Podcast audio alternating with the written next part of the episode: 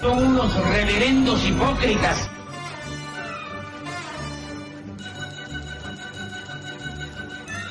¿Por qué no suben a la tribuna a responderme si son tan hombrecitos? Tú te puedes reír, tú puedes decir lo que tú quieras, pero tú mientes.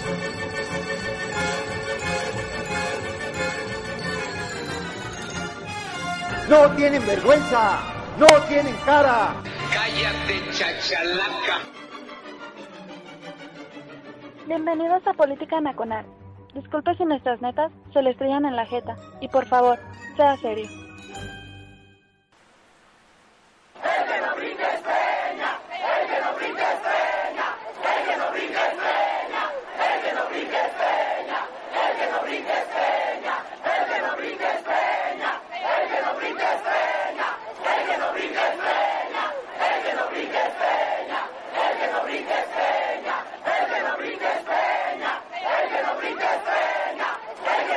¡Basta! Suficiente. Tranquilos. A ver, los paleros ya fue suficiente efusividad. Ya desquitaron el, el boink y el lunch. Ah, parece que ya por fin. Hola a todos, soy Oscar Chavira dando comienzo a Polaca Nacional en radiotuiteros.com. Es viernes, pasadita de las 8 de la noche, hora del centro de, la, de México. Y estamos comenzando esta charla informal, análisis político chacotero de a pie en radiotuiteros.com, que es y ha sido y será siempre la casa de política nacional. Gracias a todos aquellos que amablemente se han eh, conectado en el tag. Ahí está el Master El Chat. Nada más por no dejarlo que el Master El Chat nos diga si se escucha bien el micro, porque hemos tenido unas broncas, ¿verdad? Pero esperemos que esta emisión entre correctamente. Este, gracias a la gente que amablemente se manifiesta también en Twitter, agradeciendo, mentando la madre, a la Chairiza que nos ama, pasivamente nos ama, pero nos ama, ¿verdad? Nos tienen el recuerdo. Saludos a la Shasha Violácea con antifaz. Sí. Eh, que, que luego se manifiesta la Shasha Violácea, ¿no? Que diga el máster el chat qué ha pasado con la Shasha. Sí, eh, sigue aquí en México, sigue siendo ese gordo, grasoso, este, con incipiente calvicie que tuitea desde eh, alguna de las islas de la UNAM. Sí, bueno, gracias a todos aquellos. Déjenme dar un aviso parroquial, porque es necesario. Mire, eh, estuvieron chingue y chingue y chingue y chingue. Pues que pinche Oscar, pinche Don Viz, sí, que ya pongan podcast. Ya sabe usted, ¿no? Para el godinato que no puede enlazarse eh, los viernes en la noche, a estas horas, obviamente. Ah, claro, los viernes a las 8 de la noche. Hay dos tipos de godinato, por si usted no lo sabía, ¿sí? El godinato que se manifiesta en la happy hour de algunos bares. Mire, yo no sabía, obviamente, porque pues, yo no pertenezco al godinato, ¿no? El Shavira ya tiene estatus, ¿no? El Shavira ya es gerencial, ¿no? Pero se me, se me dice que en algunos bares ya hay hasta pack godines, ¿sí? O sea, esos packs que incluyen este X cantidad de cubetas, X cantidad de, de botanas, ¿no? Y ya pues, se, se hace ahí la vaquita entre los coworkers, ¿sí? Y saliendo de la chamba los viernes, se van a hacer la hora feliz en algún bar con el pack Godines. Oye, pues, pues un saludo a la gente que está haciendo ahorita el pack Godines en, en algún bar de este bello país. Eh, a los Godines que están en el segundo turno del viernes y que nos estuvieron, vuelvo a decir, chingando con el podcast de Política Nacional. Mire, teníamos una huelga muy cabrona. tipo huelga la que supuestamente San Juana Martínez este apaciguó en Notimex, ¿no? Ya, ya parecemos, no sé, Peñoles. ¿Se acuerda usted que Peñoles duró muchísimos años con huelga? Pues así parecíamos Peñoles. Duramos un buen ratote con huelga en, el- la postproducción de Polaca Nacional. Pero ya hay podcast, ¿sí? Por ahí en el Twitter, Maese Don Wix y su servidor, este, ya tuiteamos el link. Estamos en iTunes y en Spotify. Ajá, Sí, el Chevería se escucha en iTunes y en Spotify. Política Nacional ya sale a todo el mundo y ya dejamos asentado en actas, en un podcast, lo que se dice aquí, ¿no? Obviamente, y yo les advierto, que el podcast de Política Nacional, como usted sabe, como es tradición, pues no es apto para chilpayates, sigue, sale tal cual, ¿no? Fresquecito, con el calor de la heroica y pontificia eh, Universidad del Mercado de la Merced, para que aleje a sus chilpayates de nuestra de nuestro cabroñol, ¿no? Fácil, rápido. Eh, usted puede eh, abre su Spotify, esa chingadera que dura 20 mil años en abril, ¿no? Sale, abre su Spotify, ahí le marca Política Nacional en el buscador y ya nos tiene. Igual en iTunes, ¿no? En, eh, obviamente puede suscribirse, la primera vez es una chinga, yo lo sé. Pero una vez que ya no se encuentra, le pone suscribirse al podcast y ahí vamos a, estar subiendo los podcasts que amablemente la tecnología nos permitan hacer, ¿no? Gracias al eh, centro de postproducción, eh, sobre todo a mi estimadísimo Chava Pérez Fauno, el joven Fauno, desde algún lugar de la muy leal y barroca eh, ciudad de Querétaro. Ah, creo que está, el está en San Juan de Río. Entonces, mi estimado Fauno, un abrazote, muchísimas gracias por el auxilio y qué bueno que la postproducción ya está poniendo las pilas aquí, ¿verdad? Dice Frontera México que ya llegó de que nos vamos a quejar hoy. Oiga, somos centro de quejas aquí, no, ¿verdad? Ok. Mire, hoy me siento muy feliz. Hay un contexto detrás del por qué me siento muy feliz. No se lo voy a mencionar a usted, pero me siento muy feliz porque tengo nuevamente aquí en Política Nacional a uno de los fundadores de Polaca Nacional y que por muchos años, yo le puedo decir que fácilmente unos cuatro años, cinco, ¿acaso? No, de los nueve que llevamos al aire, estuvo siendo co-conductor de este, eh, de esta especie de programa radiofónico, ¿no? Y me da mucho gusto que esté aquí mi hermano David Heredia. David, bienvenido. Querido Oscar, muy buena noche. El retorno del hijo pródigo. Así es. Así es, el, el retorno del hijo pródigo, la oveja negra descarriada. Eh, mire, yo sé, mire, yo le voy a decir fácilmente, esa parábola del hijo pródigo es una mamada, ¿no? Pero me da gusto que se aplique a amigos como mi hermano David Heredia. David Heredia, no sabes que me gusto, qué gusto me da tenerte de nuevo porque tú y yo entendemos mucho el concepto, el contexto en que se dio este retorno. Amigo, un abrazo. Querido Oscar, pues retorno del el abrazo, los cariños de siempre. Este, para mí también es muy emotivo estar de nueva cuenta contigo. Pues ha pasado mucho tiempo, ha sido una etapa complicada laboral, la que me ha impedido colaborar contigo, pero el ímpetu, la necesidad de seguir conversando, de seguir haciendo política, ¿no? En el ánimo de ir discerniendo qué es lo que le está pasando a este país, qué es lo que le pasó en los últimos años, sí me parece que ha sido traumático y este país no camina, corre a su devastación de manera inconmovible e incontrovertible.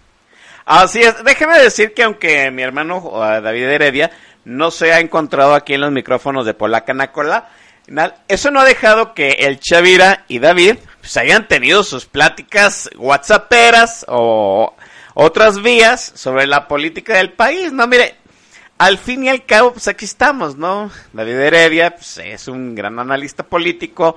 Su servidor a veces tiene que desahogar todas las incertidumbres eh, del, de los gobiernos de este país y hemos seguido en la conversación. Y déjeme empezar esta charla con David Heredia acerca de la bomba de tiempo que se está construyendo con este nuevo gobierno, porque hace casi, hace poquito más de un año, diremos que antes de la elección de julio del año pasado, eh, yo digo, yo me acuerdo, si no fue en mayo, fue en junio, pero faltaban unas semanas para la elección.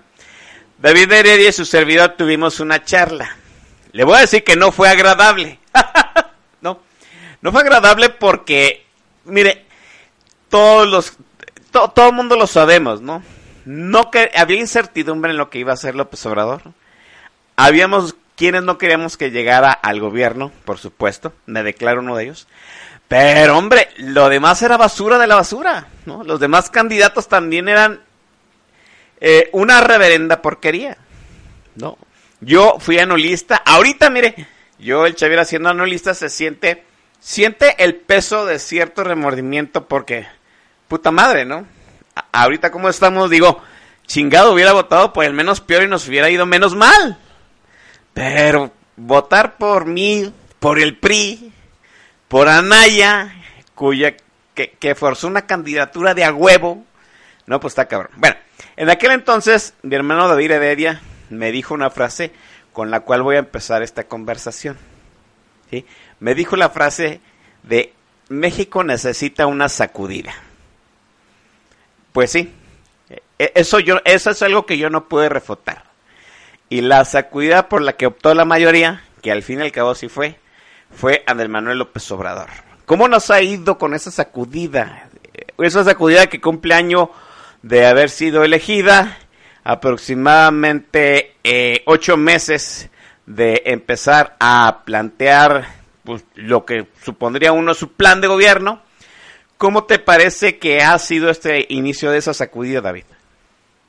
Mira, yo creo que lo que está viviendo este país es un está atestiguando el desmontaje de las instituciones, de los mecanismos institucionales que se habían reconvertido en los últimos 30 años, por lo menos yo creo, Oscar, que hay dos generaciones que estuvieron trabajando arduamente con todos sus asegúnes, con todas sus eh, limitaciones, con sus propios vicios, con sus propios monstruos este, de la corrupción, de la tecnificación, de la arrogancia del conocimiento.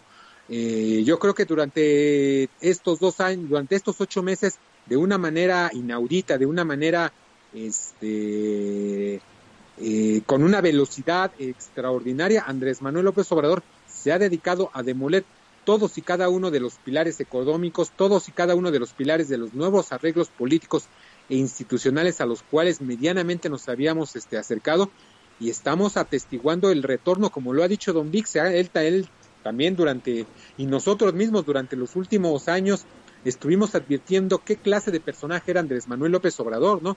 Un sujeto limitado, un sujeto verdaderamente rupestre, binario como lo ha mostrado eh, en estos ocho meses de gobierno, con una enorme capacidad para comunicar y conectar con la gente, pero con una incapacidad monumental para informar. Yo creo que es un sujeto que puede conectar de manera inaudita al decir que este va a fundar el Instituto Nacional para devolverle al pueblo lo robado, que son frases de ocurrencia, que son, pero que son frases que conectan con el común de la gente. A mí me parece impresionante cómo la gente sigue creyendo que a fuerza de billetazos, a fuerza de anular los programas políticos, los programas sociales que durante mucho tiempo, Oscar, aquí nos cansamos de decir que estaban generando clientelas, pues nos estamos dando cuenta que no, que también nosotros cerramos en ese asistencialismo eh, económico, en esa culpígena eh, visión del Estado mexicano incapaz de generar oportunidades, pues lo que se dedicó fue a dar este becas, a dar apoyos a madres solteras, a viejitos, a alumnos, a niños de escuelas públicas y hoy lo que estamos asistiendo con los ninis, lo que estamos asistiendo con el aniquilamiento de programas como las estancias infantiles, pues es dar directamente a los ciudadanos sin intermediarios, generando clientelas políticas, ahí sí de una manera descarada, pasando por encima de la ley, este, estas instituciones, estos mecanismos de seguridad social que con todo su la, lo criticable, con todos sus huecos, pero que estamos viendo que tan corruptos, tan corruptos, tan un, tan hoyos en la bolsa, pues la corrupción no pasaba por ahí, ¿no? Pasaba por los programas de salud pública, pasaba por este la, la contratación o la compra consolidada de las de los medicamentos y de la renta de, y arrendamiento de equipo este de radiodiagnóstico, Oscar, tú mejor que nadie lo puedes ver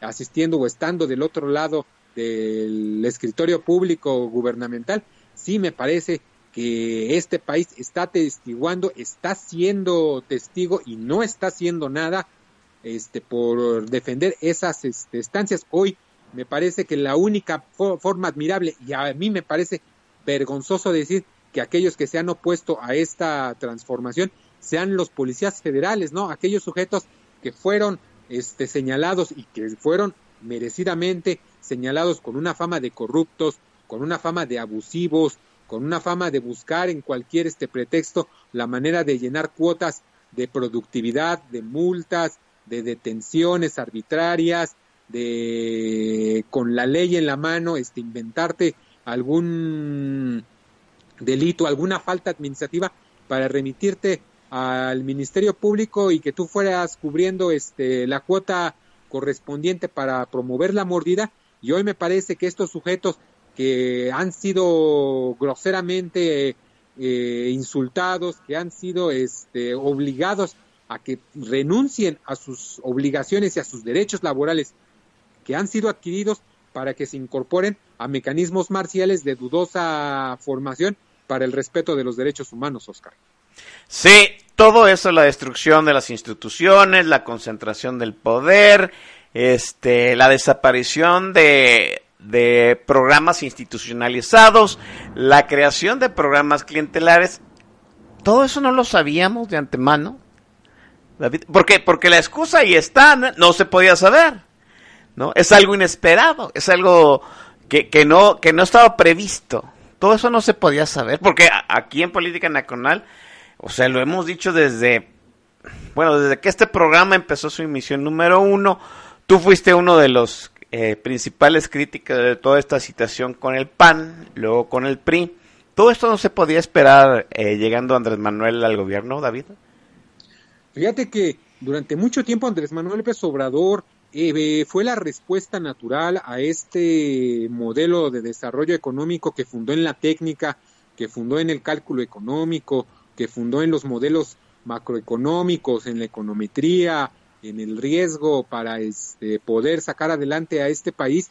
Y Andrés Manuel López Obrador, en lo rudimentario, en su pobreza intelectual, pues él pudo conectar con la gente a fuerza de tesón también durante esos mismos años que estás diciendo, Oscar, de estar machacando en un discurso político señalando lo injusto que era este modelo, lo abusivo, las cargas eh, fiscales que supondrían para los que menos tienen, para sacar adelante un modelo económico que privilegiaba a los, a los eh, más ricos y, este, y socializaba la pobreza o los costos de este desarrollo, Oscar. Yo creo que durante todo este tiempo lo fuimos asistiendo, lo fuimos señalando, y Andrés Manuel López Obrador tuvo la, el tesón, el carácter para ir construyendo ese discurso político, ir afianzando su imagen pública, su liderazgo social. Me parece que es un extraordinario líder social, pero es un pésimo político, es un sujeto, como tú lo comentas, autoritario, es un sujeto que ha borrado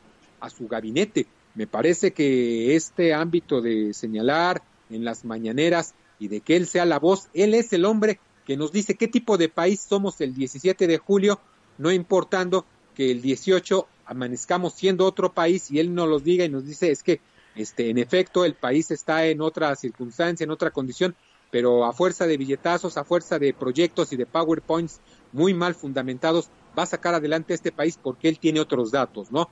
A fuerza del voluntarismo, él ha pretendido construir un mecanismo que se empieza a agotar, Oscar, que empieza a flaquear todavía con una fuerte eh, respaldo social, pero sí me parece que hoy que se empiece a desgranar y que veamos las salidas de connotados personajes del gabinete, eh, figuras de mediano peso, ¿eh? también hay que decirlo que este Martínez Casares este es un sujeto que fue en el IMSS, un sujeto que más relumbraba por el tema de haber salido del PAN, de haber sido presidente del PAN durante el calderonato, este, un sujeto que se había alejado, conservador, pero me parece que un auténtico conservador frente a la hipocresía, frente a la eh, doble moral de Andrés Manuel López Obrador. Hoy me parece un monumental escándalo que el personaje del líder de este grupo religioso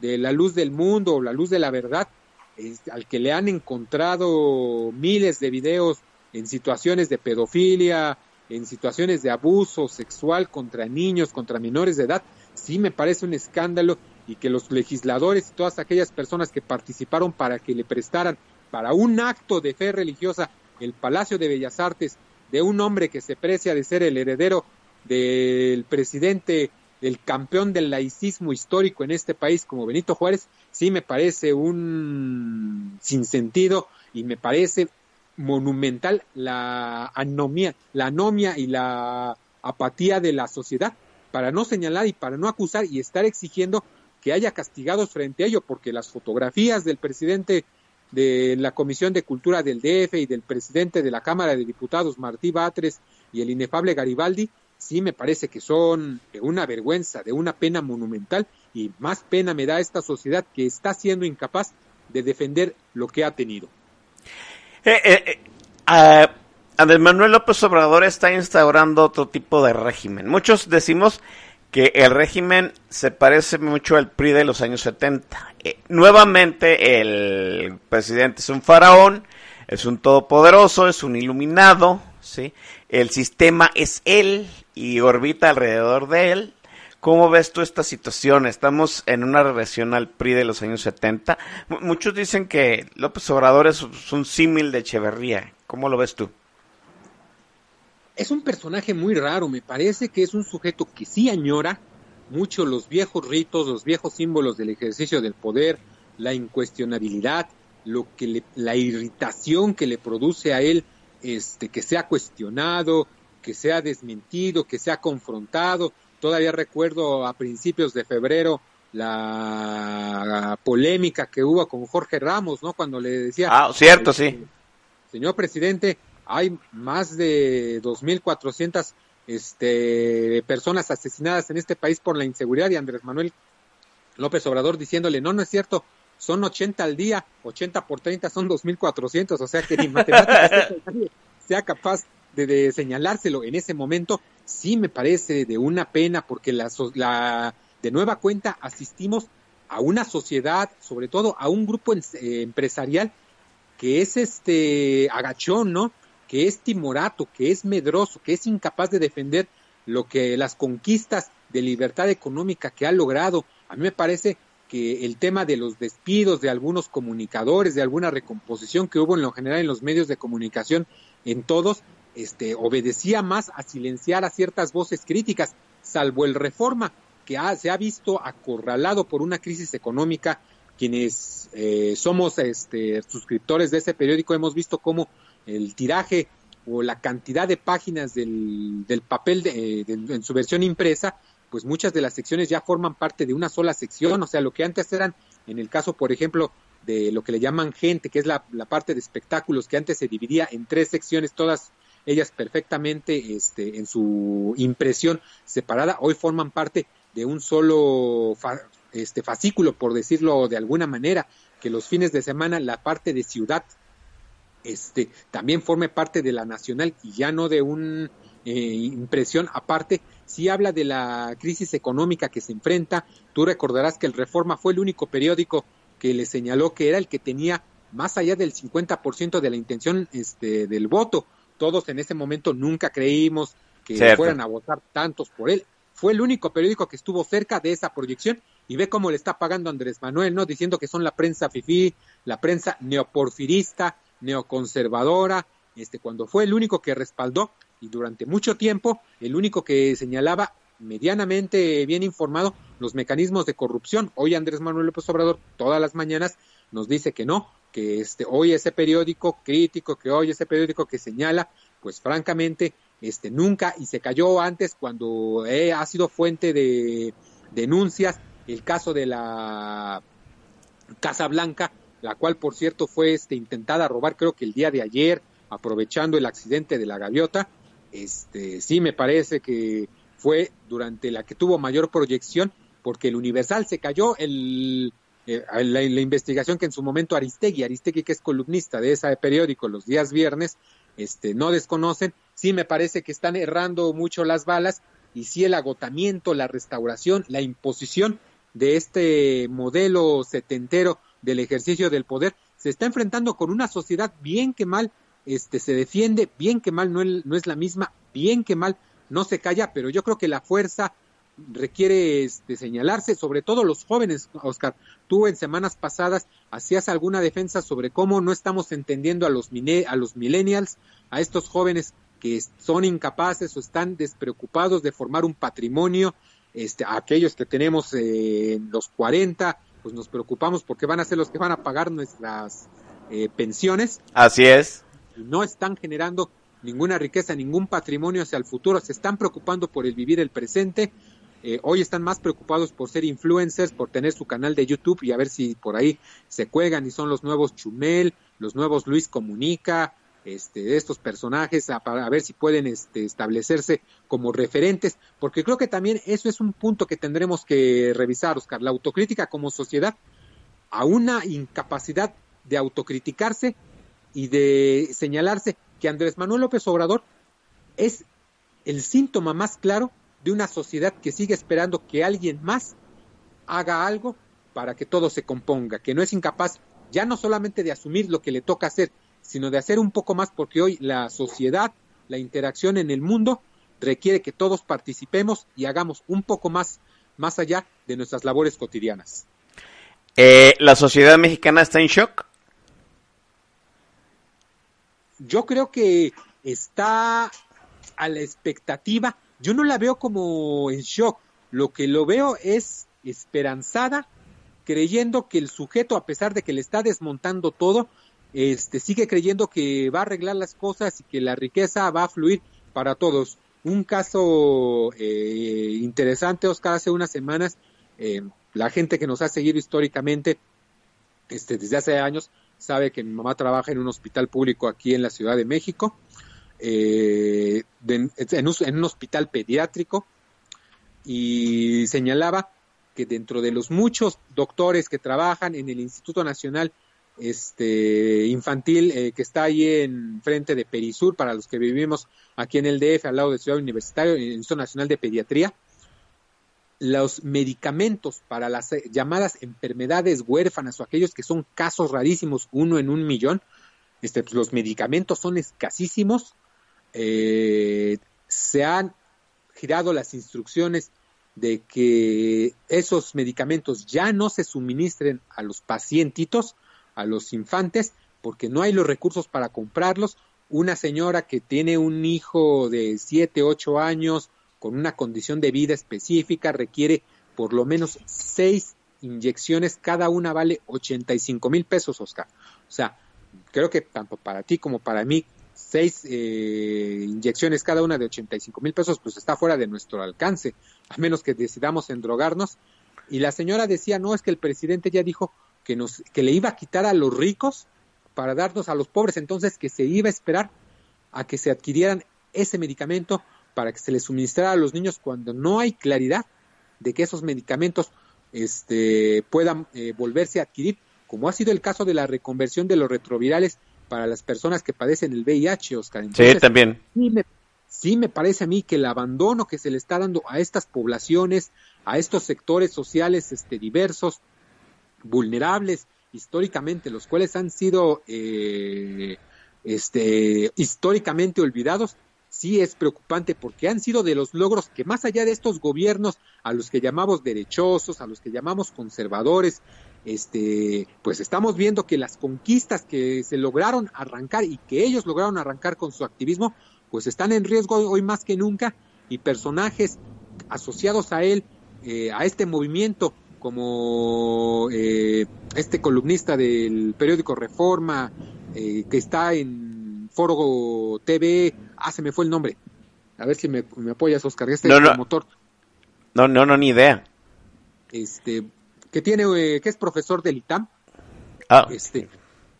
No, no, ni idea. Van a gloria de encontrarse a Andrés Manuel López Obrador en los eh, aeropuertos y decir que no tiene este, eh, guardia ni ninguna y te le puedes acercar personalmente, pues no se ha dado cuenta que siendo promotor de la comunidad lésbico gay de este país. Ah, Pepe Merino. Bueno, Pepe Menino y hay otro... Eh, ah, este...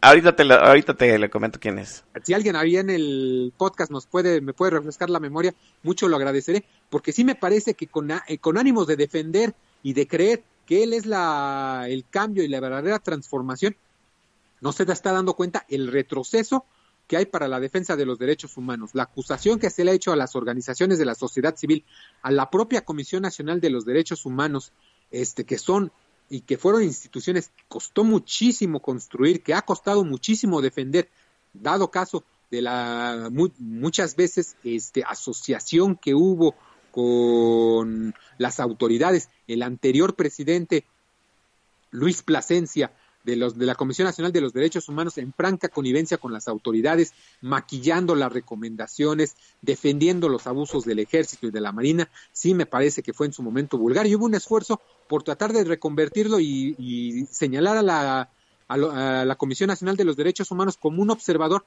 de las violaciones y de que la acción del gobierno no se sujetaba a la propia ley que ellos estaban dando.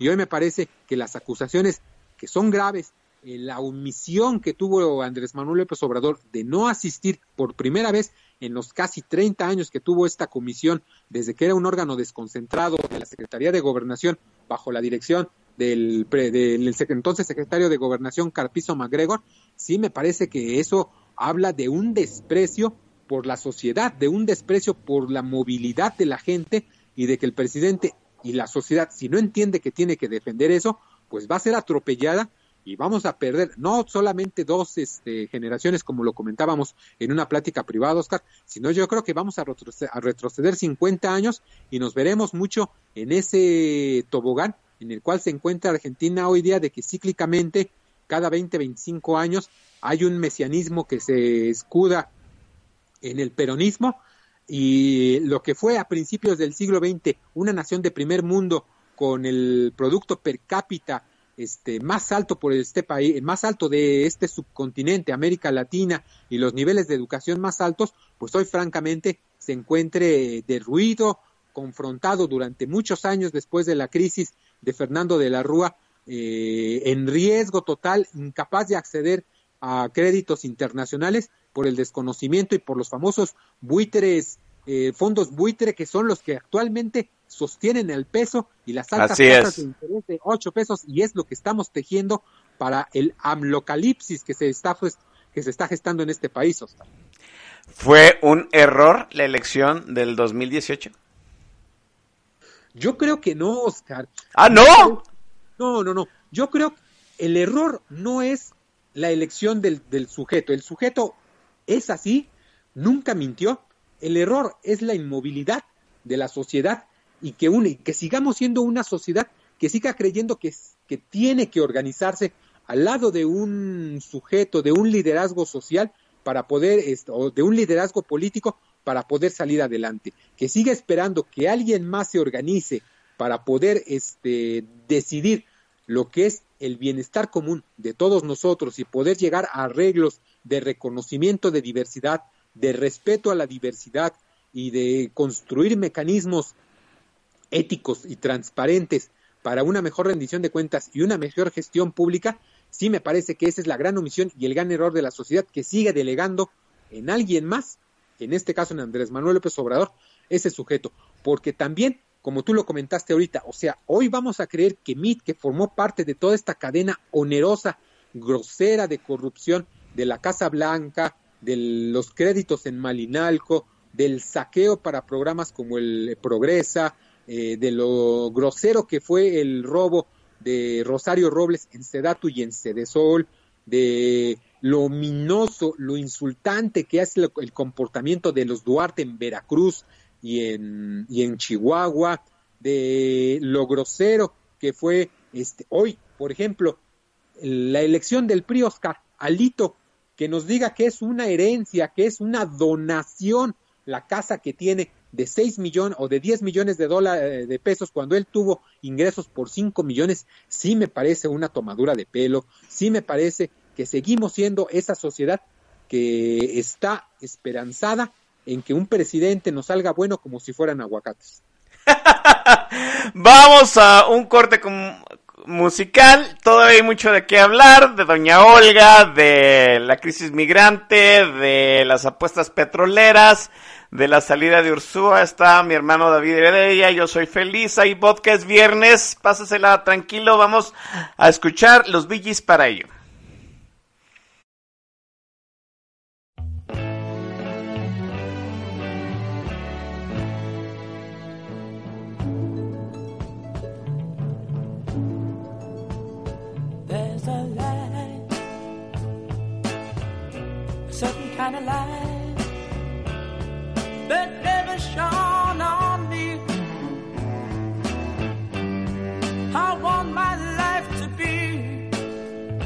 Live with you, live with you. There's a way. Everybody said to do each and every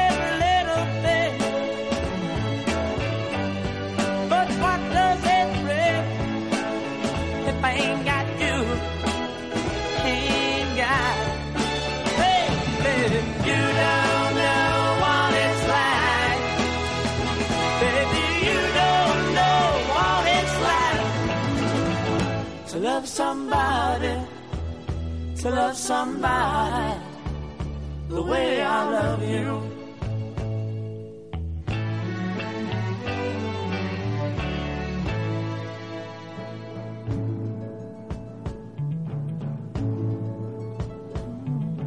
In my parade, I see your face again.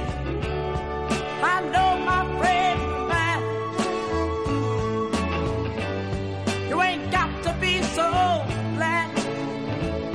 glad, so, so, so glad I'm a man. Can't you see what I am?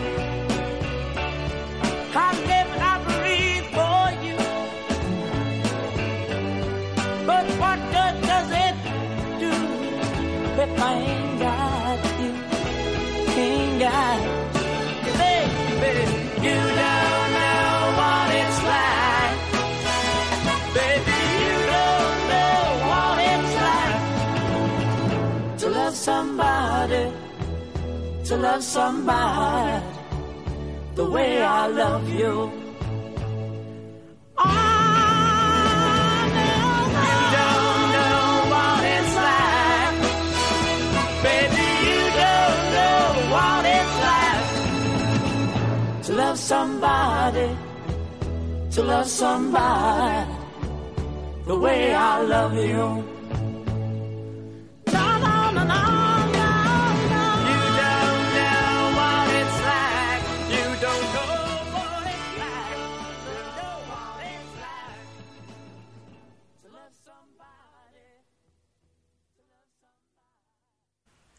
Bien, estamos de vuelta aquí en Puebla Canaconal. Fueron los VGs para todos ustedes en este viernes aquí, este, pues, eh, tempestuosos en la cabina de Radio Tuitero. Está lloviendo raudales. Esperemos que no se nos vaya la energía eléctrica.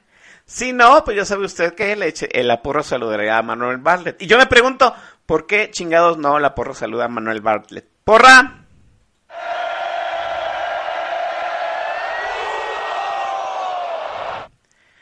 Manuel Bartlett se está, está metiendo en una broncota a Andrés Manuel, ya lo dijo Ursúa, porque ahora se va a pelear por unos gasoductos que ya están eh, terminados, ¿no? Pero pues ya sabe usted, ¿no? Manuel Bartlett quiere pues, armar su pleito, tener su trinchera para de algún otro modo hacer, justificar como que está chambeando, ¿no? Bien, sigamos hablando acerca de la cuarta transformación. No fue un error, yo digo que fue una decisión visceral. Y, déjeme decirle que es una elección en donde todo mundo, hasta los que no votaron por Andrés Manuel, pues nos equivocamos. Yo, asumo que me equivoqué, ¿no? El no haber construido durante seis años, o sea, el retorno del PRI era una elección, era un aviso, era una advertencia y no hicimos nada. A mí me parece, en parte, aunque no concuerdo del todo con la lectura de David Heredia, que sí, ¿no? O sea, la, la, sociedad tiene parte de su culpa. Andrés Manuel López Obrador sí mintió, por supuesto que mintió. Hay gente, eh, ahora empezamos a ver que gente afín a Andrés Manuel López Obrador, y no estoy hablando de la fauna de a pie, estoy hablando de gente que lo sustentaba. O sea, la carta de Ursúa eh, no es una carta amistosa, no es una carta de ruptura en buenos términos, ¿no? Ursúa en cierto momento la carta viene a decir que también fue engañado, ¿no? El hecho de que le pusieran incondicionales, le impusieran eh, subalternos, el hecho de que se tomaran decisiones sin el sustento, pues eso habla en cierto sentido de que había desconocimiento de ciertas cosas. Yo creo que Cruzó en su momento sabía lo que se enfrentaba, pero pues creo que hasta ciertos límites, ¿no? Pero Andrés Manuel López Obrador ha sido, pues qué decirlo, ¿no? Eh, chivo en cristalería. A lo mejor él se siente como que es el momento de expandir mis conceptos. Yo a veces lo siento así, ¿no? Como, como quien es el, eh, como quien tiene un plan maestro, ¿sí? Un plan que va a funcionar, un plan a prueba de fallos y que solo él lo sabe, ¿sí? Es como quien tiene las tablas de la ley y no las comparte. Y el resto de nosotros nada más estamos, obviamente, pues, para ver cómo él y solo él sabe el plan y lo lleva a cabo, ¿no? Y, y, y todos aquellos que criticamos o que no vemos hacia dónde nos dirigimos, pues flaqueamos en, su, en, en, eh, esa fe hacia lo que él está predisponiendo, ¿no? Pero hay señales alarmantes. A lo mejor Andrés Manuel nos está haciendo practicar el de hasta el fondo para luego salir triunfantes, ¿no? Dicen que después de tocar el fondo no hay más que para arriba. El problema es que ya vimos en otros países, eh, eh, David puso el ejemplo de Argentina y es cierto, ¿no? Argentina se metió en estos ciclos de peronismo y luego este eh, neoliberalismo muy cabrones y ya llevan, pues desde que yo tengo memoria, ¿no? desde que Salinas de Gortari. Y ahora, pues ya ve cómo está usted, cómo está Argentina, ¿no? Aquí hay, aquí ya hay colonias argentinas y ya se están empezando a ver muchísimos venezolanos en México, gente que emigra a otros países en busca de mejores oportunidades, ¿sí? Y para allá vamos probablemente. Andrés Manuel López Obrador apuesta ya abiertamente, sin cinismos. Uno pensaría que se iba a tardar más tiempo en descubrir las cartas. A tres años invertirle a Pemex a costa de lo que sea. Y por a costa de lo que sea, voy a retomar el ejemplo de Andrés Manuel, a costa de las medicinas que mantienen vivo a un niño con una enfermedad rara que cuestan 85 mil pesos. A costa de la vida de ese infante, Andrés Manuel López Obrador apuesta a que esas vidas se pierdan, a que esas vidas se trastoquen, a que esos eh, eh, ciclos de vida se trunquen, ¿sí? Para que Pemex resucite. Tres años, las muertes que sean necesarias, la, no sé, las, los éxitos, las metas truncas de muchísima gente para que Pemex resurja. Esas apuestas petroleras ya se hicieron. Se hicieron en el momento en que el petróleo era el combustible rey, ¿sí? En que había pocas opciones alternativas, en que los precios eran altos y en el momento en que Estados Unidos chupaba petróleo de todo el mundo porque no, producía, no podía extraer por sí mismo el petróleo que necesitaba. Hoy, estoy hablando fácilmente 30 años después, sí, el petróleo ya no es el energético, pero sigue siendo el energético rey. Ya hay otras fuentes para sustituirlo. La tendencia es precisamente a que el petróleo ya no sea el energético predominante. Estados Unidos ya no chupa petróleo de todo el mundo porque ya hasta exporta.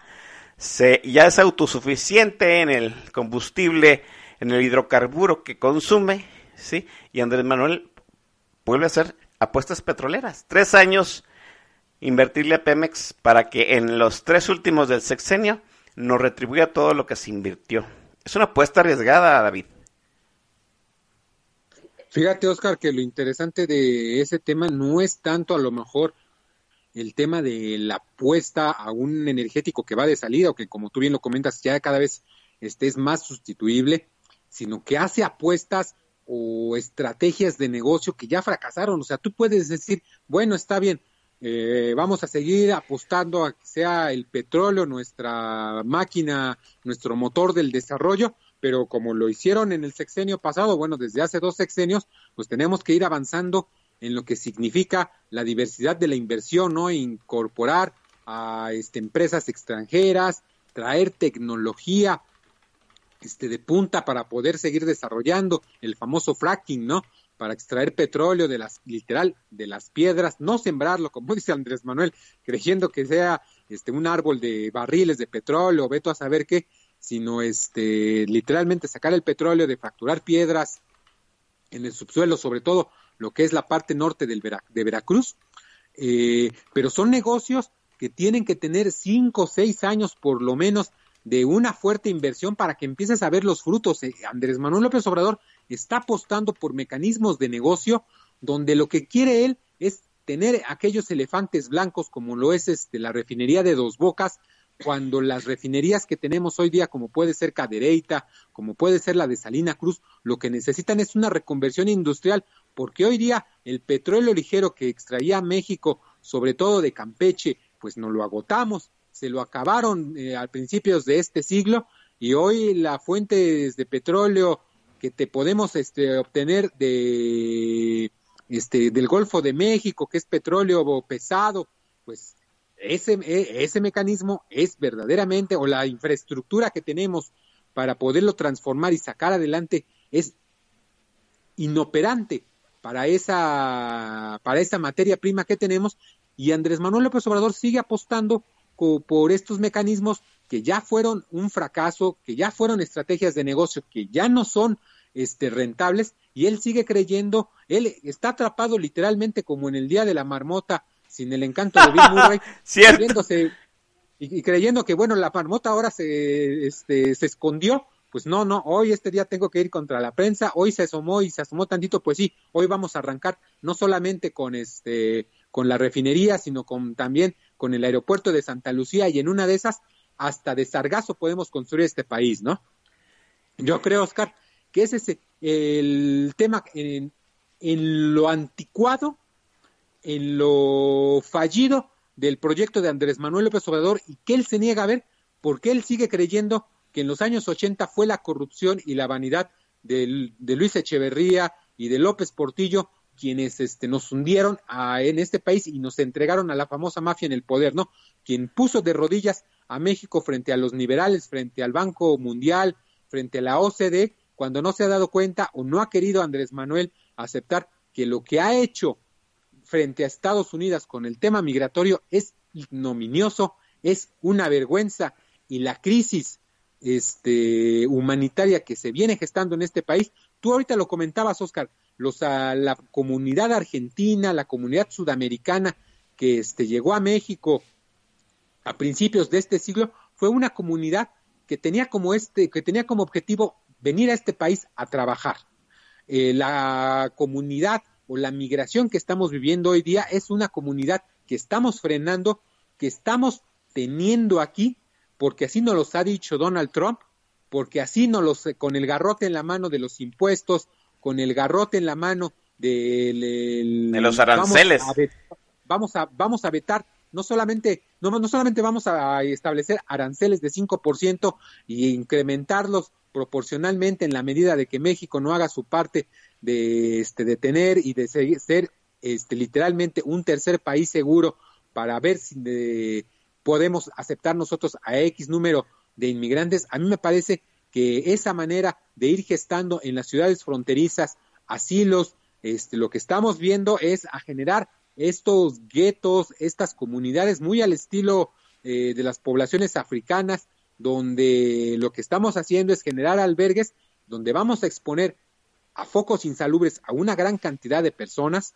no solamente a los que van a llegar ahí, sino a los que van a vivir alrededor y a mecanismos de inseguridad, de explotación, de trato humano y de, yo no, yo me atrevería a decir hasta que de tráfico de órganos, porque esos lugares se vuelven tierra de nadie, Oscar. Así los es. testimonios, los reportajes que tenemos de estos, eh, y no solamente en, en, en África, ¿no? Sino en Europa lo hemos visto en comunidades como en Hungría, como en España, donde son detenidos y son obligados a quedarse ahí. Italia, que recientemente este, enfrenta un caso sonado internacional porque una capitana de un barco este, decidió ayudar a unos migrantes y llevarlos a una isla italiana donde estaba prohibido y enfrentar un juicio este, penal, eh, que al final de cuentas, dada la presión internacional, fue lo este, logró salvarlo, pero esto nos habla de que este tema de un neopatriotismo, de un neonacionalismo como lo concibe Andrés Manuel López Obrador, a lo que nos está conduciendo es solamente a exponer y a mostrar la calidad de sociedad que somos. Hoy sí me parece que el racismo con el cual nos enfrentamos, yo no sé, Oscar, en, en tu casa, en tu círculo este, más cercano, pero yo sí he visto en mi círculo cercano cada expresión que hay sobre los migrantes centroamericanos, diciéndoles que todos ellos son delincuentes, que vienen a quitar el empleo a los demás, a exigir servicios este, públicos, este, ¿cómo es posible que estemos dando 50 millones de dólares de préstamo a El Salvador, a un este, presidente pues bastante, bastante fifí eh, que tenemos en, en El Salvador para poder ayudar a la comunidad este, eh, de ese país, cuando debe ser exactamente el mismo diálogo que tú debes escuchar en Little Rock, Arkansas, a los vecinos de Bill Clinton, o en Mississippi, en el White Trash, ¿no? Como decíamos hace muchos Sí. años con Fidel. Este, pues estos personajes o estas películas, ¿no? Que hemos visto recurrentemente con eh, no Los hermanos Cohen, sí. De los hermanos Cohen o recientemente tú recordarás una película con esta tu famosa este, y queridísima ama y señora de Hollywood de una película en, ban- en blanco y negro no sé si recuerdas con mm, Benedict Cumberbatch haciendo un papel conmovedor de un este sujeto con un cierto retraso mental que si no mal recuerdo era Arkansas u Oklahoma Ah, este, Augusto Conti. Exacto, donde sale este Meryl Streep como una patriarca poderosa, insultando a medio mundo, subyugando al cuñado, insultando a las hijas. Esa A es la hermana, sí. Y es ese, eh, francamente, la realidad de este país que empieza a asomar cuando veíamos que era, era agradecido y era destacado que hubiera comunidades o asociaciones este, civiles de mujeres, sobre todo, que iban arrojándole al tren denominado La Bestia para que transportara a los centroamericanos, muchos de ellos perseguidos por la Mara Salvatrucha, tan perseguidos que hay grupos o hay grupos este, de élite de investigación policial en Los Ángeles, la gente que nos escuchará en Los Ángeles, por ahí teníamos a alguien que en podcasts anteriores o en emisiones anteriores nos escribía desde Los Ángeles, no sé si el propio Shah podría este, en el podcast señalar ese tipo de situaciones donde hay grupos que están verdaderamente preocupados en Estados Unidos por la inseguridad, por la persecución que hay de Los Ángeles a Nueva York, o sea, literal, caminar o viajar, ¿qué te gusta, Oscar? Cuatro mil, seis mil kilómetros de punta a punta en Estados Unidos, porque lo que había era que perseguir y matar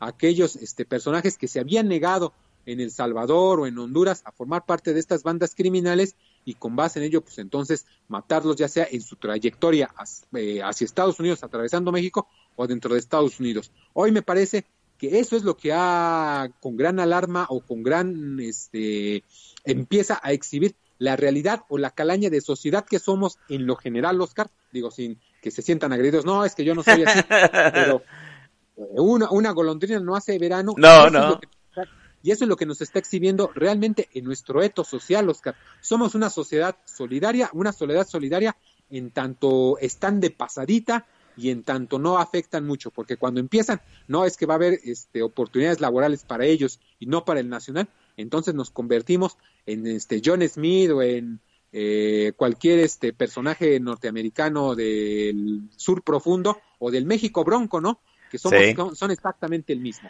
Nos convertimos en el jefe de la policía de Nuevo, de Nuevo México, ¿no? Fácil, rápido. Eh, hay un, hay una apuesta petrolera, obviamente, que luego se asume va a retribuir con dinero y nos va a ajustar para todo, ¿no? La- el gran punto y que muchos hemos dicho es que se supone que iba a ajustar para todo desde el principio, ¿no? Era el presupuesto plus lo que ya nos iban a robar.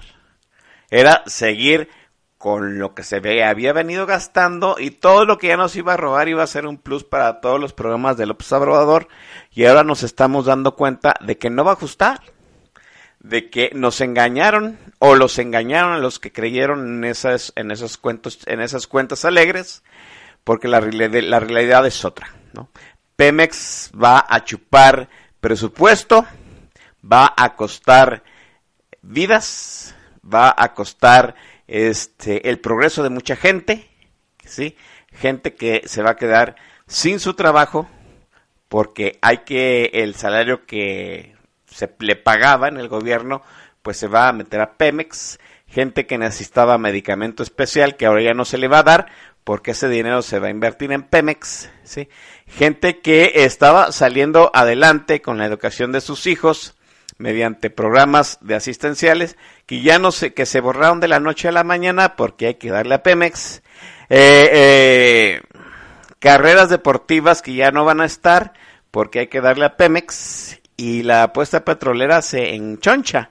Y mientras estamos viendo, eh, pues que se le da dinero a ninis, se le da dinero a los estudiantes, lo cual es controvertido, a mí no me parece del todo mala idea, pero sí, y debo de apuntarme en esos, que duda del, del por qué también a los centroamericanos, ¿no?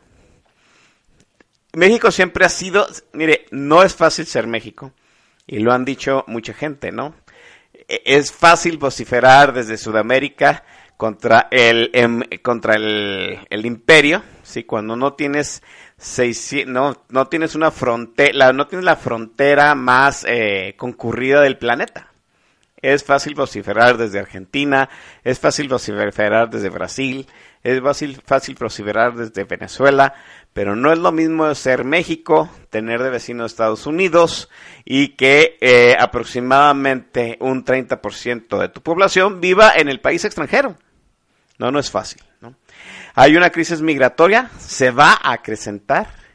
Se va a acrecentar porque Andrés Manuel López Obrador está manejando un doble discurso está haciendo eh, las veces del hermano latinoamericano que acoge a los centroamericanos, cosa que no es tan mala idea.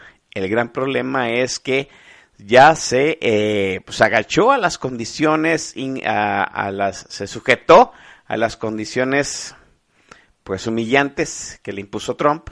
Nos estamos convirtiendo, este, literal, en, en el tercer país seguro. Ah, no hay muro, pero nosotros estamos siendo el muro. Y la gran pregunta es, ¿la crisis migratoria es un tema de gobernación? ¿Y doña Olga?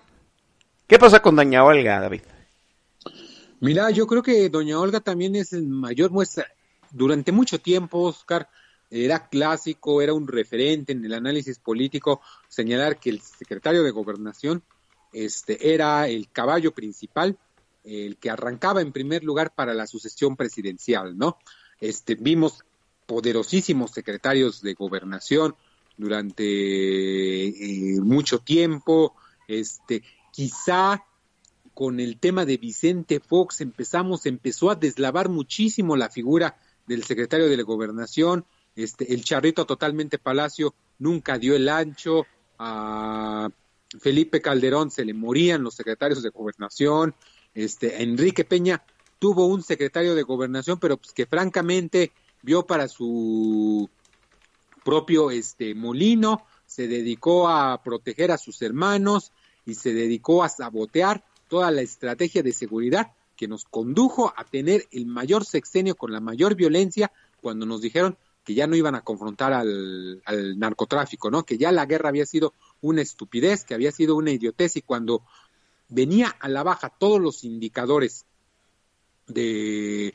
este de violencia, de tasa de homicidio, que empezaban a recomponerse un, un tanto cuanto la seguridad pública, pues durante los primeros ocho meses de la administración de Enrique Peña Nieto decidieron frenar esa estrategia, decidieron armar a grupos paramilitares, sobre todo en Michoacán, para enfrentar a la familia michoacana con la famosa hermandad. Y hoy y tuvimos un repunte, tuvimos la aparición del cártel Jalisco Nueva Generación, los. Zetas fueron borrados, estuvimos también por ahí a los hermanos Beltrán Leiva en una encarnizada lucha con los Zetas y con este nuevo cártel Nueva Generación Jalisco. Este, yo a mí sí me parece, Oscar, que todo ese tema lo han venido arrastrando y hoy se agudiza porque cuando menos en el anterior había una confrontación real, hoy hubo ocho meses donde no se hizo nada, donde no se tiene una claridad de cuál sea la estrategia, las leyes secundarias todavía no existen, así como hubo una contrarreforma educativa, Oscar, del cual yo creo que en algún momento vamos a tener que hablar, sobre todo hoy que ya se hizo oficial la renuncia de Gilberto Guevara Niebla, que desde por lo menos finales de marzo, principios de abril, era un adorno, era una esfera más en el árbol de la Secretaría de Educación Pública. De ese tamaño es el desconcierto, esta, que ahí podríamos decir, dudas sobre la restauración de un modelo setentero de mecanismo de, de, régimen político, porque en los setentas pues podremos recordar como secretarios de gobernación a Mario Moya Palencia,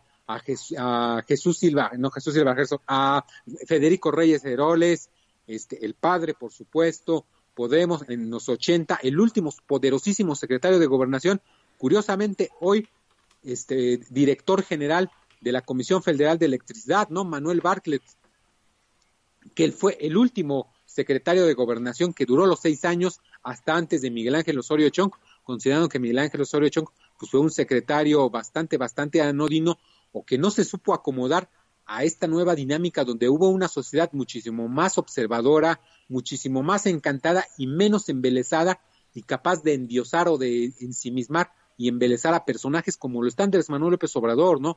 Hoy vemos, digo, y en su momento, durante las primeras mañaneras, no sé si tú recordarás, Oscar, que los eh, secretarios de Marina y de, es más, creo que hasta el secretario de la Defensa Nacional iba, no sé si en pijama o todo desfajado, porque era citado a las 4 de la mañana y, en, y el presidente hoy día lo vemos cada vez más agotado. No sé, Oscar, a ti cuál sea la percepción que tiene, que hay días donde las bolsas de los ojos este, se le ven. El peinado de Andrés Manuel López Obrador es un día rayo derecho, otro día lo trae parado. Este, sí me parece que el ritmo de trabajo pues no se está acomodando a las necesidades de este país tan no pinta la Secretaría de Gobernación que ninguno de subsecretarios, que por lo menos antes teníamos un referente, pues este, forme parte de la agenda nacional. O sea, hoy en la crisis migratoria, pues quien ha llevado la batuta de manera indebida ha sido este Marcelo Ebrard, Ebrard Castrojón.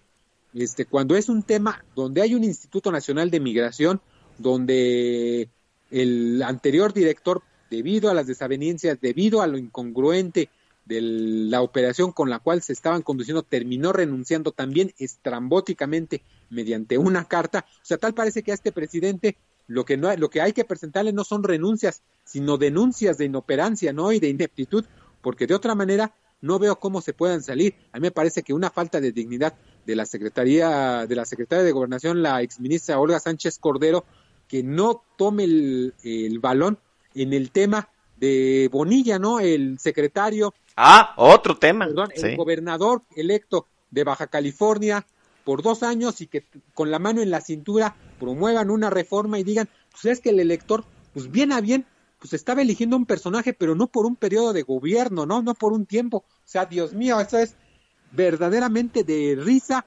este, y de llanto si no fuera realidad, ¿eh? Sí, no, y, y todavía los dichos de doña, este, de doña Olga, ¿no? O sea, lo respeto, pero no es legal. Entonces, ¿qué chingados hace doña Olga en la Secretaría de Gobernación? No, y déjame decirte, o sea, vamos a suponer que fue el secretario de Gobernación y no tuviera incumbencia que la tiene. Es una exministra de la Suprema Corte de Justicia de la Nación. Una jueza no puede decir que es inconstitucional, pero lo respeta. ¿Qué está haciendo doña Olga? Doña Olga es la reina de Inglaterra de este gobierno, David. No sé si la reina de Inglaterra o bien este una de las Kylie Jenner de los años 70 con este FaceTime. sí, Yo sí. creo que en esa es exactamente igual de inútil, este, sin un peso específico dentro de la toma de decisiones. Eh, se ve que Andrés Manuel López Obrador tiene un minúsculo grupo de asesores que es con el cual acuerda eh, y fuera de ahí me parece que él en un momento dado determina, contradice literalmente a sus secretarios. A mí me parece que también tristísimo el caso de Jiménez Espriu, donde dice es que la cancelación del aeropuerto de Texcoco no se debió a casos de corrupción, sino a excesos financieros, ¿no? Cuando ya el presidente se ha cansado de decirle y de enmendarle la plana dos veces, el presidente se ha, comentabas tú ahorita, ¿de dónde van a sacar los recursos para seguir dándole becas durante tanto tiempo a ninis o a los apoyos a las madres solteras o los apoyos directos a, que se daban para las estancias infantiles a las familias que utilizaban estos, este, estos lugares, estos espacios, Oscar? pues diciendo, señores, ya vamos a vender el avión presidencial, pero va a resultar que no va a haber dinero. no va a quedar nada, que eh. México, porque pues va- vamos, más bien vamos a tener que pagar la pensión, ¿no? En la cual estuvo durante tanto tiempo estacionado el armatroste. Entonces, ese tipo de situaciones que son racionalidad técnica y una realidad económica, la cual el presidente se niega a creer y la sociedad se niega a seguir este, observando y valorando, sí me parece que va gestando una bomba de tiempo. Tú preguntabas hace rato, pues, ¿de dónde van a sacar más dinero al rato? Pues lo van a sacar del único lugar donde, o de la única herramienta que, este, que van a poder echar mano, que va a ser la inflación y a poner a echar a andar a la mano La maquinita. la maquinita, a menos que, cosa peor aún, tengan la tentación de reformar la ley y, echar mano de las reservas del Banco de México, ¿eh? Cristo bendito. Déjeme cortar aquí porque eso es todo un gran tema, ¿sí? De dónde echar mano de dinero en el momento que el tren se alargue, Dos Bocas se alargue, el Pemex, eh, los tres años de echarle Pemex no sean suficientes y este país empiece a sufrir las carencias de ese presupuesto que, social que no se está ejerciendo y se está canalizando a proyectos que técnicamente no se ven del todo viables. Vamos a seguir con los BGs y volvemos.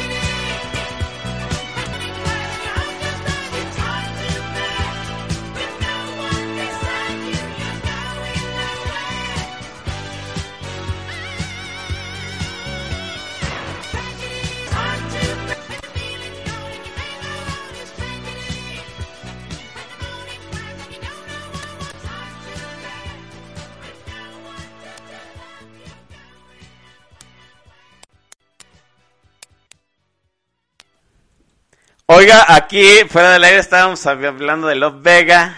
Eh, ay, no, de este, de este Chairo propriista. Que, que de hecho, eh, déjame decirlo de este Chairo eh, del Jurásico Institucional, que es paisano, de hecho, era de Jalisco. No, no recuerdo si era de Guadalajara, pero era paisano de Estado. E- él fue el que creó los boots del PRI antes de que Peña Nieto siquiera pensara en ser candidato del PRI. O sea, le estoy hablando de cosas que sucedieron hace, no sé, en el... Cuando nosotros llegamos a Twitter, ¿no? En el 2009-2010.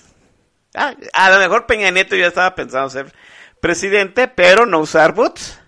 Bueno, de- debo decir que un paisano aquí de Jalisco convenció a ciertos políticos, este, de, de abolengo en el PRI, pues, de que invadir las redes sociales era una buena idea y pues en cierto sentido funcionó porque ahí empezaron a salir los bots del PRI que luego se, se multiplicaron y su funcionamiento se perfeccionó para hacer los boots de Morena, ¿no? Y los boots de Morena pues han sido eficientes en su chamba, tan así que mire usted, ahí dele, eh, siga a Leo García MX, ¿sí? Que, ha estado aquí en Polaca Nacional, y él da cuenta de cómo la han controlado los boots de Morena, la gente de Morena, los afines de Morena y los boots de Morena, pues, la narrativa en las redes sociales, en eso de andar este echándole porras a López, ¿no? Porque es cierto, no digo, en Twitter pues hay un piso más parejo, usted y ellos son lo mismo, ¿no? Pero pues a ellos les pagan, ¿no?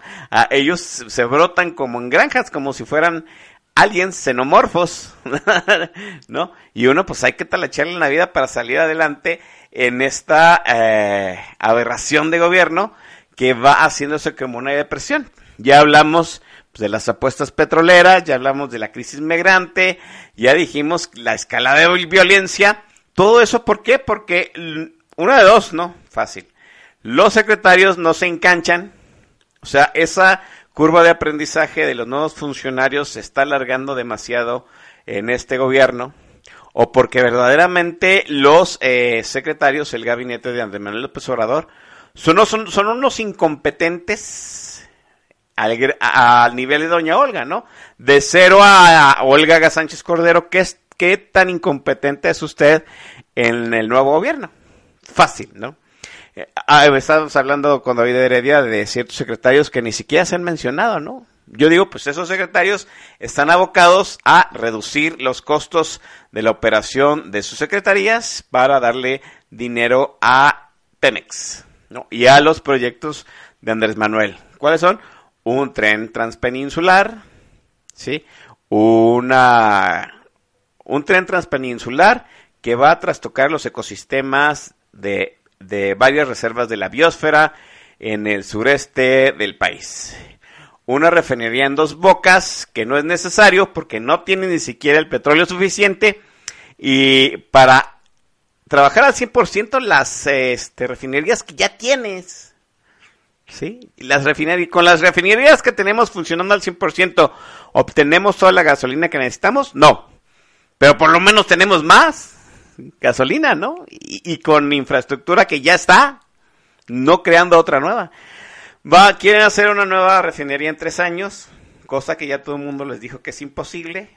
Solo es posible en la mente de López Obrador y pues en la gente que traga de su maná verborreico, ¿no?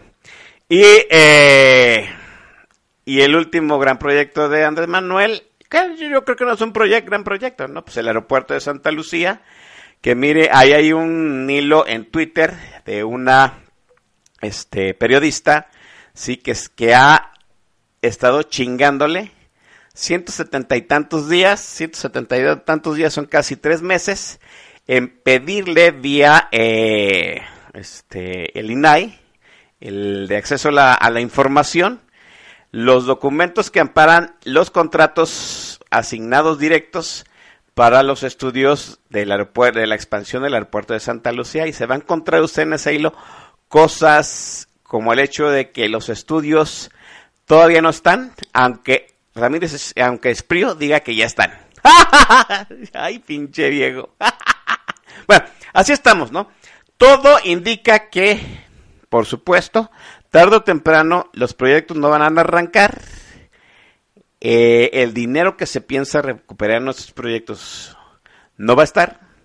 Esos proyectos van a requerir más dinero o, en su defecto, la precarización de todos los programas que, eh, de todos los sistemas, de todas las instituciones, de todos los programas que, eh, que vivían de ese dinero que ya no van a tener, pues van a afectar a la población, que van a requerir una inyección, una inversión de dinero, por supuesto, y no va a haber dinero que ajuste, ¿no? Y ahí están, decía David Heredia, las reservas del Banco de México, que son por el momento intocables para el gobierno, pero yo te voy a poner otra, David. Están también las reservas de dinero de las Afores, David. Ese es todo un tema, por ahí se empezaba a mencionar. También, fíjate, en la semana, derivado de este análisis por ahí que empezaron a sacar de todos los riesgos de si estamos en recesión o no estamos en recesión, si es una recesión técnica o es cuestión de enfoques metodológicos, decían que hay también, más que las eh, pensiones, Oscar, yo no sé si sea mm, peor o mejor este tema, el Instituto de Protección del Ahorro, el IPAP, del ahorro al bancario, pues tú como bien lo sabes, Oscar, pues los bancos en este país, el gobierno respalda hasta cierto nivel, hasta ciertos mundos, los ahorros que tienes tú en, en los bancos privados. Eh, el IPAP es el garante de un fondo mediante el cual se puede hasta cierto nivel respaldar los ahorros de los mexicanos o de las personas que tenemos Cierto. en una cuenta.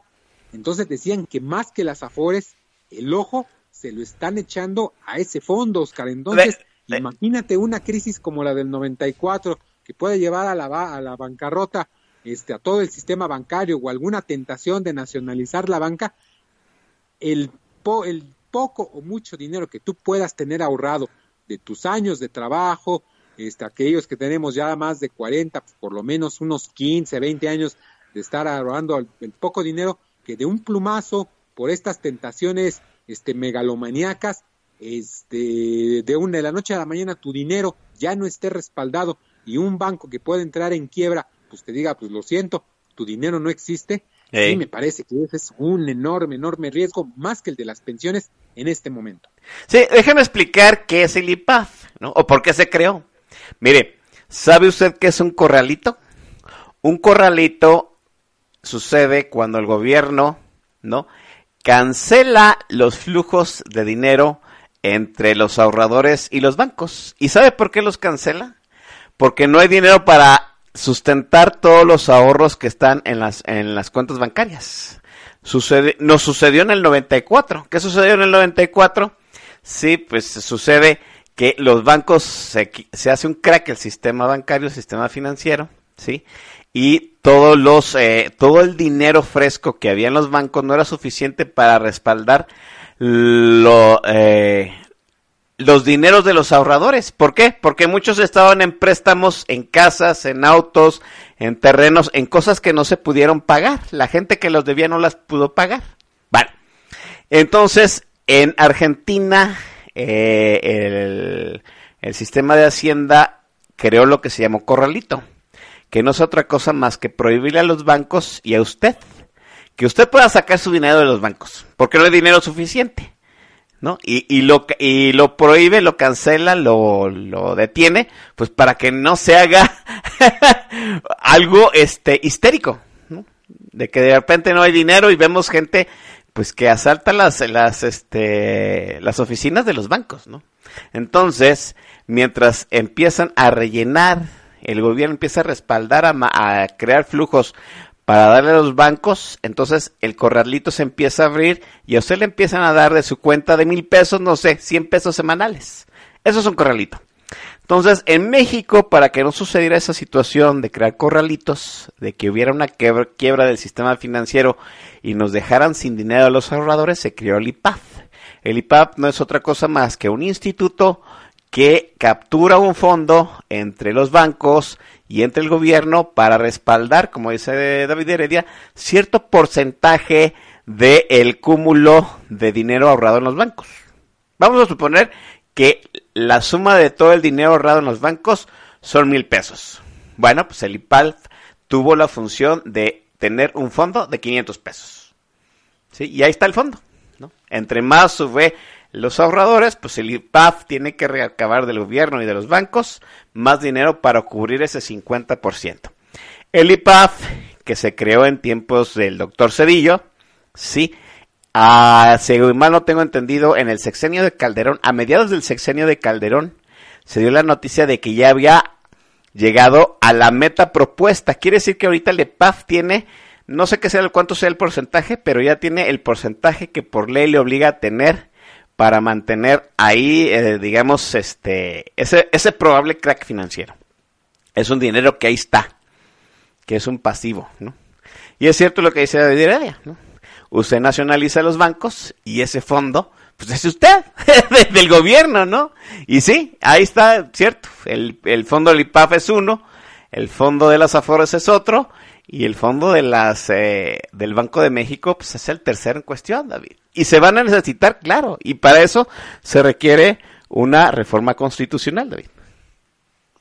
Exacto, Oscar. Yo creo que parte de las cosas que también ha este, exhibido la incompetencia de este gobierno es que teniendo un enorme, teniendo la mayoría este, absoluta en ambas cámaras, eh, sean tan burdos, sean tan polémicas sus propias iniciativas, que son incapaces de armar este, estructuras. Lo vimos con el caso de la reforma educativa, lo vimos con el caso de la Guardia Nacional. O sea, aún con todo este poder, con toda esta presencia y con todas estas mayorías, pues sí, sigue eh, existiendo tímidos eh, atisbos de resistencia eh, para tratar de hacer las cosas distintas o bien simplemente lo que hay es una rebatinga por el poder, lo que hay es una enorme cantidad de personajes a los cuales se les tuvo que pagar eh, sus apoyos, como lo es la propia Tatiana Cloutier, el propio Germán Martínez, este, sujetos medianamente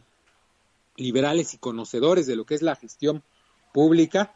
Yo creo que en ese sentido sí hay eh, estos atisbos de que nunca pensaron que fueran a ganar todos, que este, están generando como un dique para poder ir más o menos frenando o ir atajando ciertos excesos. En el caso de la Guardia Nacional, lo, lo asistimos, Oscar, en el caso de la reforma educativa, medianamente se pudo atajar esto, aunque lamentablemente se siguió avanzando en un desmantelamiento de un mecanismo que fue mal comunicado, de un mecanismo que fue mal operado pero que también fue pésimamente entendido, ¿no? Sí, el así es. funcionamiento del Instituto Nacional de Evaluación para la Educación era un instituto que no evaluaba directamente a los profesores, lo que hacía era establecer las herramientas para calificar el desempeño del sistema educativo nacional, que sí incluía determinadamente el elaborar las pruebas o los reactivos para que se dieran a los exámenes de admisión o de desempeño del personal docente o del profesorado de este país, Oscar, sin que eso suponga que ellos fueran los que determinaban quiénes pasaban y quiénes no. Así o sea, es. la evaluación era ejecutada por la Secretaría de Educación Pública, pero lógicamente, digo, tan era elaborada por la Secretaría de, de Educación Pública que en este país que se dedica a marchar por todo, jamás, jamás hubo más allá de dos o tres marchas que fueran a protestar en contra del Instituto Nacional de Evaluación este, de, de la Educación porque o no lo entendieron o se dieron cuenta que francamente su operabilidad, su existencia, pues más este, descansaba en criterios técnicos de desempeño y de evaluación que en un mecanismo coercitivo, como fue malamente llamado, este, que estaba sancionando y que estaba arrasando con las conquistas laborales o los derechos laborales del profesorado de este país. Sí, así es. Eh, ha habido cierta contención legislativa para los desmanes de, esta mm, desconfiguración de todo lo que se ha logrado en los anteriores secciones, buenos o malos, ¿no? O sea, eh, yo creo que la estrategia de este gobierno ha sido córtalo todo, como dicen, mátalos a todos y que Dios separe los justos, ¿no? Lo vimos en el tema del huachicoleo. ¿Cómo acabar con el huachicol? Pues córtales el suministro de petróleo. Lo vimos en el tema de eh, la corrupción en las compras de medicamentos. Y mire, ese es un tema que da para un programa larguísimo. ¿sí? Yo le voy a decir, todas, todas, sin excepción, las compras de medicamentos, sin excepción, eran corruptas, tenían corrupción, todas. ¿sí? Y, pero, obviamente había que poner un hasta aquí, pero a mí no me parece correcto del gobierno decir no compres a nadie y se acaba la corrupción, ¿no? Porque eso, pone en riesgo a la población.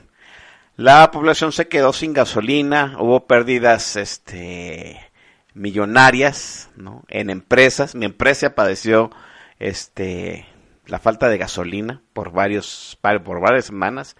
Hubo gente que no tuvo acceso a sus medicamentos. Hubo gente que murió porque no tuvo acceso a, no tanto al medicamento, a los suministros hospitalarios para una operación de urgencia, etcétera, etcétera. ¿no? Eso, es el, eso es el costo de la corrupción.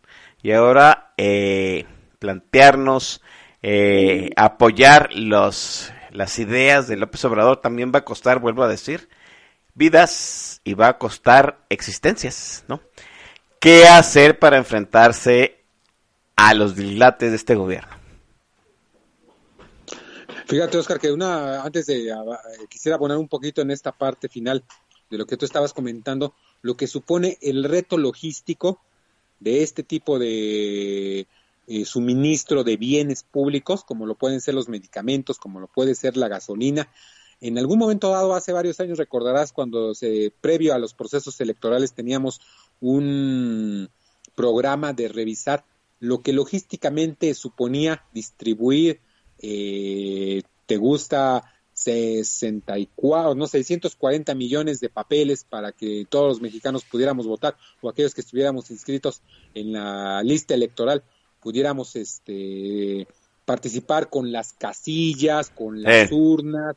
Este, eso era una tarea titánica. Me parece que en, e- en lo ramplón, en lo simplista, lo binario que es Andrés Manuel López Obrador, en este sentido, pues nunca se ha dado cuenta que estas acusaciones de corrupción, que como tú bien las comentas, sí las han existido, pero a rajatabla, cortarlas para ver este y decir, no, pues ahora lo vamos a hacer nosotros, no se ha dado cuenta del reto logístico que suponía o que supone distribuir a nivel nacional medicamentos y vacunas. Eso, sin- eso Lo- sin dar cuenta, por ejemplo, de otro tema, Oscar, que ha pasado de noche o que medianamente y tibiamente, tímidamente fue tocado y que seguramente lo vamos a empezar a ver este, en septiembre o eh, en la última semana de, del- de agosto, que es la distribución de los, De los libros de texto texto, sí. ese tema, digo, tú y yo, este, que cursamos, que somos este, medianamente contemporáneos, a nosotros nuestros libros de texto nos llegaban por ahí del mes de octubre o noviembre. Así es, sí. Tardó muchísimo tiempo. Hoy puedo decir yo que a mis hijos los libros de texto están desde una semana o una semana y media antes de empezar el curso escolar, porque yo iba a recogerlos a la, a la escuela este, a donde asisten. O sea, eso fue un reto que tomó décadas regularizar. Décadas, sí. Y hoy con la mano en la cintura te dicen, pues miren como el compadre de Andrés Manuel López Obrador, recién o reciente compadre, es el único que sabe cómo imprimir y cómo distribuir estos recursos de manera este, coordinada con Conalitec, pero para evitar eso, a mí me parece también una imbecilidad del este dueño de los talleres que tenía este, toda la expertise para llevar a cabo el- la distribución y la impresión de los libros de texto, decidiera emparentarse este, familiarmente con Andrés Manuel López Obrador, pensando que eso lo iba a asegurar seis años de, de a lo mejor mejores precios, sin considerar pues que él era el sujeto que conocía y que tenía toda la experiencia para poder distribuir a nivel nacional. Pues, ¿qué te gusta, Oscar? Este, 50, 60 millones de libros de cada materia. Más o menos, sí.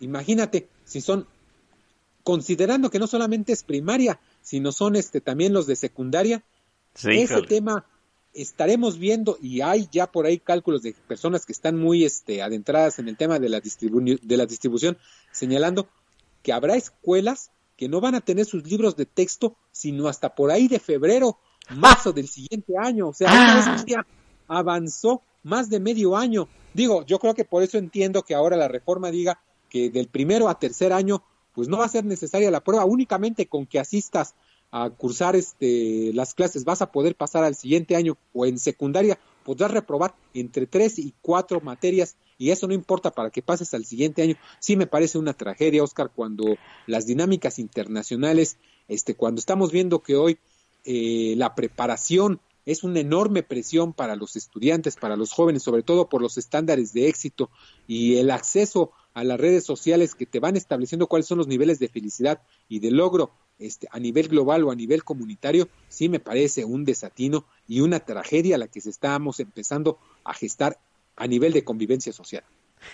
No le llegan a tus hijos en agosto sus libros de texto. ¿Qué haces? ¿Cómo te defiendes? ¿Cómo defenderse de los dislates de este gobierno, David? Pues mira, ya la este, Coordinadora Nacional de Trabajadores de la Educación, la CENTE, pues ya creo que tiene su plan de contingencia y va a, va a distribuir en fotoscopias su propio material educativo, Oscar. No, no, no. Es, es, Un sindicato en Michoacán va a distribuir sus propios contenidos. Ellos van a determinar qué sí aprenden y qué no aprenden los, ni- los niños, Dios. más allá de los planes de estudio detallados. Sí me parece una tragedia, sí me parece el colmo de estar secuestrado y de no quererse confrontar porque dice Andrés Manuel López Obrador que ellos son este diferentes y que para ellos no habrá balazos, sino va a haber besos y abrazos. ¿Qué haces contra todo esto? Es una sacudida, tú lo pediste hace poquito más de un año, pero a mí la sacudida no me está gustando y me parece que es para mal. ¿Qué haces para oponerte a esta sacudida, David? Yo creo que la gente tiene que empezarse a darse cuenta que lo poco bueno que tenía, las posibilidades de elección que tenía, eran un bálsamo, eran por lo menos una alternativa de decidir y de que tú tomaras el destino sobre tu propio ritmo de vida, Oscar, y lo que estamos asistiendo es a una cancelación de la elección. Este, ahorita, por ejemplo, estoy eh, leyendo un libro de Margaret Atwood, que es, ha sido destacada en los últimos años por esta serie que se llama El cuento de la criada, de Handmaid's Tale. Creo Ay Dios, qué miedo. este, y habla de un totalitarismo fincado en una posibilidad o en un principio, Oscar. Sí. La sociedad se ve totalmente atribulada y rebasada cuando tiene posibilidades de elección. Lo mejor para ellos es restringírselas y que se sujeten a lo que determine este el poderoso. Entonces, eso va a llevar la cancelación de enormes avances en derechos humanos, en reconocimiento a la diversidad, en tolerancia, y si la gente no es capaz de concebir que la pérdida de libertad va a traer consigo un deterioro de su calidad de vida, entonces su recompensa ante años de apatía, ante años de ser indolentes ante sujetos, pues nos está llevando a que el primer atisbo es mencionar que lo que teníamos antes era mejor. Y cuando era verdaderamente penoso, era lamentable, pero lo que tenemos hoy es simplemente el coronamiento, el poner la, el ataúd o los últimos clavos a un modelo de convivencia social que se fue deteriorando y que nos convirtió en unos cínicos y en unos personajes o en unas personas que están dispuestas a renunciar a su libertad con tal de tener seguridad que no la estamos obteniendo y un bienestar económico que está siendo efímero y que en un momento dado lo que lo único es que va a pauperizarnos cada vez más y meternos en un tobogán donde lamentablemente con una economía o con un modelo económico para suministrar bienestar a más de 120 millones de personas, o sea, no somos Argentina que tiene 15, 20 millones, es cierto, también no somos Brasil que tiene más de 200 millones, entonces nos estamos acercando a regímenes autoritarios que lo que van a hacer es cancelar todas las instituciones y todas las libertades que teníamos y, re- y devolvernos a los años 80, Oscar, devolvernos a la época de los gremlins, de los goonies, de la fayuca, del mercado negro. Ahora sí que va a ser- vamos a hacer Stranger Things, pero versión seis años, ¿eh? Sí, así es. Venezolis, Venezolas, Venece, ay, ¿cómo será? Nos vamos, nos vamos, venezolanizar. nos vamos a convertir en Venezuela. Ve- Venezuela del Norte seremos, ¿no? En este, en este ámbito del- de la tragedia. Mira, a mí me parece que tenemos distancias con Venezuela en el sentido de que el ejército empieza a mostrar molestia porque lo empiezan a inmiscuir y embarrar, eh, a ser albañiles, a ser policías y la venezolanización, pues creo que está todavía está lejana en el sentido de que no tenemos un liderazgo social que esté respaldado por la por las fuerzas armadas, está disciplinada, está institucionalizada, pero la exhibición y las encomiendas que le han dado a hacer albañiles para construir un aeropuerto o bien hacer este marinos de agua dulce para recoger sargazo, sí me parece que el atropello y el minar la disciplina y la autoestima de estas instituciones es riesgoso, ¿eh? Bueno, pues ahí está. Ha sido una larga charla, ha sido una charla fructífera y mira, yo ya extrañaba las charlas con mi hermano David Heredia. O sea, nos podemos pasar aquí horas y horas y horas hablando, eh, como lo, nos lo hemos pasado en, en- en privado, eh, él y yo. Pero a mí me da mucho gusto que el día de hoy hayamos compartido parte de esas reflexiones que hemos tenido en privado aquí en Política Nacional. David, yo, ya sabes, te quiero mucho. Eh, eh, eres un hermano para mí. Me da mucho gusto que hayas regresado aquí a Política Nacional. Eh, yo te agradezco el día de hoy, pero ya sabes que te, estoy más agradecido por todos los años que nos ha, nos ha comprado añado aquí en el programa. Oscar, Oscar, no tienes nada que agradecer, al contrario, no hemos encontrado coincidencias, hemos desarrollado un afecto personal a ambos, un enorme cariño de amistad, de empatía, de reconocimiento, de solidaridad y acompañamiento en lo personal, en lo privado, Oscar. Este, para mí ha sido un enorme gusto. Ya extrañaba mucho estar conversando contigo. Espero este poder eh, que sea un poco más recurrente. Esto igual no tan frecuente como era en el pasado, pero sí este poder compartir contigo, Oscar, en siguientes semanas, ir avanzando, ir diseccionando contigo, con Don Vix, con este, con Manuel, al cual también tengo muchas ganas de reencontrarme con él en este espacio, en este micrófono, este, con Fidel, eh, y la nueva gente que se puede ir eh, sumando, porque Oscar, hoy me parece que antes que acusarnos, echarnos en cara que hubo 30 millones de tarados este, que votaron por Andrés Manuel López Obrador creyendo que iba a mejorar las cosas, pues también eso es, como dice Don Vix, de licuadoras de una velocidad. Yo creo que también hay mucha gente que se hartó, que se cansó de la verdadera desvergüenza de los Rosario Robles, de este, los Duarte, de el propio Enrique Peña Nieto en su enorme frivolidad, en el insulto de, ponerse a bailar alegremente, este, cuando es señalado como un benefactor de Odebrecht, cuando es señalado como un instigador para la compra de empresas este, de fertilizantes asociadas a Pemex por parte de Emilio Lozoya, este, el hijo del exsecretario de Energía de Carlos Salinas de Gortari. Sí me parece, Oscar, que cuando veíamos ese entorno, ese escenario, hubo mucha gente que dio el voto de confianza de que a lo mejor iba a este, mejorar las cosas, pero también hubo mucha otra gente que estaba esperanzada o que está viendo que la única manera de que esta sociedad reaccionara